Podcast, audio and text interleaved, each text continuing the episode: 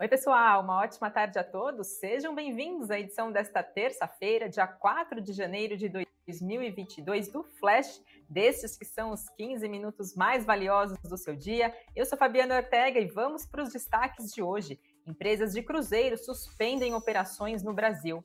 AES Brasil e Itaú investem em energia renovável. JBS conclui a aquisição da Rivaleia. Vivara terá incentivos fiscais no Amazonas até 2032. Presidente Bolsonaro não passará por cirurgia, entre outros destaques do dia. Fiquem ligadinhos aqui na nossa transmissão, tem mais notícias repercutindo nesta terça-feira. Vamos lá falar então do destaque do Flash de hoje. A Associação Brasileira de Navios de Cruzeiros anunciou a suspensão voluntária de operações nos portos do país até o dia 21 de janeiro. Essa medida acontece com um efeito imediato para novas partidas e nenhum hóspede poderá ser embarcado até essa data. Os cruzeiros atuais vão finalizar os seus itinerários conforme já está planejado. Essa medida acabou sendo anunciada depois de casos de Covid serem confirmados dentro das embarcações e dois navios acabaram entrando em quarentena. A associação afirmou que está tra trabalhando para alinhar com as autoridades do governo federal, Anvisa, estados e também municípios em relação às aplicações dos protocolos operacionais de saúde e de segurança que haviam sido aprovados agora no início da atual temporada. No domingo, a Anvisa chegou a divulgar um comunicado em que contraindica embarques em navios de cruzeiros neste momento. A recomendação da agência leva em consideração as mudanças rápidas no cenário epidemiológico aqui do país, riscos de prejuízo à saúde dos passageiros e também a imprevisibilidade das operações neste momento. Segundo a Associação Brasileira de Navios e Cruzeiros, a atual temporada, após o término dessa suspensão voluntária, prevista então para até o dia 21 de janeiro, vai poder ser cancelada na íntegra se não houver adequação do alinhamento entre todas as partes envolvidas para dar possibilidade à continuidade das operações dessas empresas de cruzeiros aqui no país. Passando agora para falar do nosso cenário corporativo, temos notícias de que a AES Operações, que é subsidiária da AES Brasil, celebrou com o Itaú Unibanco um acordo de investimento para projetos de geração de energia renovável a instituição financeira vai subscrever novas ações preferenciais para serem emitidas no contexto de um aumento de capital realizado pela Guayambe Hold, onde o banco vai aportar 360 milhões de reais. Essa operação foi aprovada pelo CAD agora no último dia 16 de dezembro. A Guayambe Holding é uma sociedade controlada pela AES Operações e holding projetos do grupo AES Brasil, geração de energia solar e também eólica.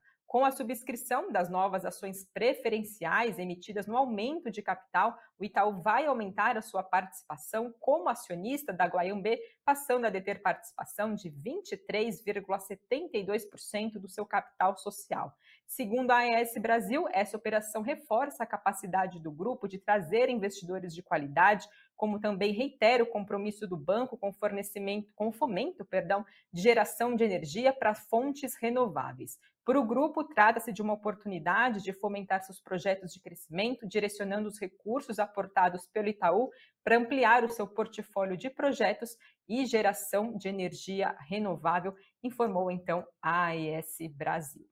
Quem também está no nosso cenário, no nosso noticiário corporativo, é a JBS, que informou a conclusão da aquisição da Rivaleia, que é líder na criação e processamento de suínos lá na Austrália. A companhia anunciou o início dessa transação em meados de junho do ano passado. De acordo com a JBS, essa operação vai fortalecer a sua posição na Austrália, assumindo a liderança no processamento de suínos no país e adicionando marcas importantes ao portfólio, além de fortalecer a plataforma de exportação da companhia. O valor da aquisição da líder de criação de processamentos de suínos lá na Austrália, responsável por 26% desse mercado naquele país, foi de 135 milhões de dólares. Temos também uma rápida notícia sobre Eneva e Focus Energia. Os conselhos de administração das companhias aprovaram ontem a combinação dos negócios entre a Eneva e a Focus Energia, com unificação das respectivas bases acionárias das companhias. Além disso, as empresas também convocaram a Assembleia de Acionistas para deliberar sobre essa operação. Essas assembleias vão ser realizadas nos dias, no dia 4 de fevereiro agora de 2022, no período da manhã. Passo agora para falar da Vivara, que é beneficiária de incentivos fiscais para a fabricação dos seus produtos no estado do Amazonas, e ela informou que o governo do estado sancionou uma lei que altera o prazo de vigência de incentivos fiscais para até 31 de dezembro do ano de 2032. A companhia esclareceu que o benefício está previsto em lei e que regulamenta a política estadual de incentivos fiscais e extras fiscais que estão nos termos da Constituição do Estado. A Vivar informou que a companhia acredita que tem potencial de fomentar o seu crescimento com impacto positivo nos resultados da empresa já agora para os próximos anos. Passo também para falar da DASA. A companhia informou que concluiu a aquisição da clínica oncológica AMO por 760 milhões de reais. Essa transação foi anunciada no dia 30 de junho do ano passado. A confirmação da operação foi feita por uma Assembleia Geral Extraordinária da companhia, que foi realizada agora no último dia 27 de dezembro, e a DASA ressaltou que a aquisição está alinhada aos seus planos de expansão. A empresa comprada oferece tratamento de quimioterapia, incluindo procedimentos, exames, consultas e também cirurgias dos cuidados relacionados à oncologia nos estados da Bahia, de Sergipe e também do Rio Grande do Norte, aqui no país.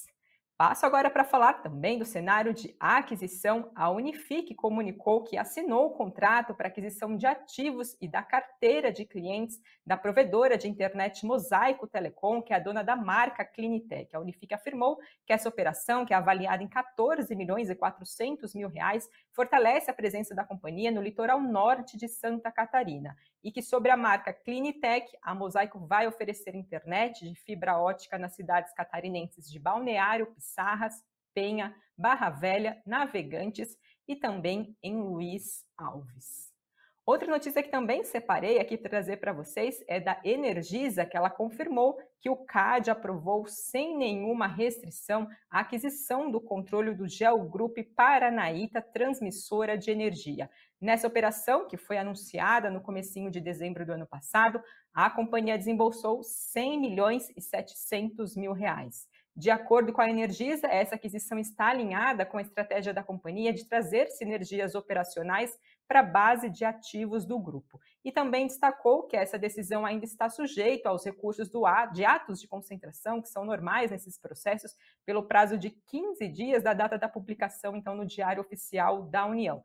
E caso não aconteça, não seja interposto nenhum tipo de recurso, essa decisão vai ser, então, transitada em julgado, ou seja, tida, então, como definitiva. A Paranataíta é uma detentora de subestação localizada nas divisas do estado do Mato Grosso e do Pará, e ela tem uma receita anual permitida de 10 milhões 908 mil reais, não tendo dívidas de curto e de longo prazo. Falando agora um pouquinho do cenário internacional, tivemos hoje a divulgação da atividade industrial da China, que cresceu num ritmo mais rápido em seis meses, agora em dezembro, impulsionada por saltos de produção e também de alívio nas pressões de preço lá no país. Segundo o índice gerente de compras, chamado PMI, na sigla que é em inglês, ele subiu a 50,9 agora no mês de dezembro, sendo o nível mais alto registrado no país desde o mês de junho do ano passado. Segundo a agência de notícias Reuters, as expectativas do mercado é que viesse uma alta de 50,0. Lembrando que essa marca acaba separando o crescimento da contração, então acima de 50 representa crescimento e abaixo então representa contração. Outro dado positivo que também veio do exterior é da Alemanha. As vendas no varejo por lá aumentaram de forma inesperada no mês de novembro, batendo um recorde anual, apesar das restrições que acabaram sendo impostas no país devido à pandemia de Covid-19. As vendas no varejo na Alemanha subiram 0,6% no mês, em termos reais. As expectativas, segundo pesquisa feita pela agência de notícias Reuters, era de uma queda de 0,5%. Para 2021 como um todo, as vendas aumentaram 0,9% em termos reais, atingindo as máximas históricas lá no país. E falando agora um pouquinho do nosso cenário político, trazendo uma atualização sobre o estado de saúde do presidente Jair Bolsonaro, segundo o boletim médico divulgado Nesta terça-feira, no hospital onde o presidente está internado em São Paulo, a obstrução no intestino do presidente se desfez e ele não vai precisar passar por procedimento cirúrgico, por nenhuma cirurgia, mas ainda não tem previsão de alta do presidente. De acordo com o hospital, ele deu entrada num quadro de obstrução intestinal na madrugada da, de segunda-feira de ontem, e a evolução do presidente, segundo o hospital, é satisfatória e ele vai iniciar nesta terça-feira uma dieta líquida. Lembrando que o presidente foi internado depois de sofrer um desconforto abdominal no último domingo, enquanto passava férias em Santa Catarina. No ano passado, o presidente também teve esse quadro de obstrução intestinal. Ele chegou a fazer um processo cirúrgico, foi submetido a uma cirurgia. Lembrando também que ele passou por cirurgias depois de sofrer um atentado à faca durante a campanha eleitoral lá no ano de 2018. Falando agora do Ibovespa, o principal índice da nossa Bolsa Brasileira, por volta do meio-dia recuava 0,47% aos 103.437 pontos e o dólar subia 0,59% a R$ 5,69. E vamos lá saber os destaques do Invest News desta terça-feira. O tema do Cafeína de hoje é sobre proventos. O ano de 2021 bateu recorde em relação ao pagamento de proventos para os acionistas aqui na Bolsa Brasileira. Então, o tema do Cafeína de hoje, né, o assunto do Cafeína é proventos. Sami e Doni mostram um ranking com os maiores proventos pagos entre janeiro a dezembro do ano passado. Já no nosso site, que é investnews.com.br, a Erika Martim fala sobre PVA de 2022 vindo mais caro. Será que vale a pena pagar à vista ou com desconto? Começo de ano é hora de pagar esse imposto. Então ela explica né, mais detalhes sobre PVA, como saber o valor, até quando que vai esse desconto, quais são os juros no caso de um IPVA atrasado, se vale a pena resgatar o dinheiro aplicado para aplicar no IPVA, para pagar, né, ou fazer o pagamento do IPVA à vista, se de repente não tem dinheiro para esse pagamento, o que, que deve ser feito. Então, confira esse material que está bastante completo, tem bastante informação interessante agora em relação ao IPVA e também fiquem ligados no nosso site para seguirem bem informados no decorrer do dia. E sempre lembro vocês também que tem Boletim Invest News, seis e meia da tarde, para vocês saberem o que, acabar, que acabou repercutindo no decorrer do dia, sempre com participação de analista da No Invest, então, para vocês seguirem bem informados. Deixa eu dar uma rápida olhada aqui nos comentários de vocês, o que, que vocês estão falando. Temos Jefferson Rodrigues. Mais do que nunca é hora de diversificar no exterior. É, a gente lembra que agora o ano de 2022 é um ano de eleições, né? Analistas, economistas apontam que é um ano de volatilidade, é um ano de incertezas. Estou fazendo um material sobre BDRs, especialistas que eu estou conversando com sobre esse assunto apontam que é importante ter diversificação em outras moedas nos seus investimentos. Então fiquem ligados que logo mais sobe conteúdo sobre esse assunto no nosso site, vocês têm mais informações sobre isso. E com isso, então, pessoal, eu encerro a transmissão de hoje. Uma ótima tarde de terça-feira para vocês e até amanhã.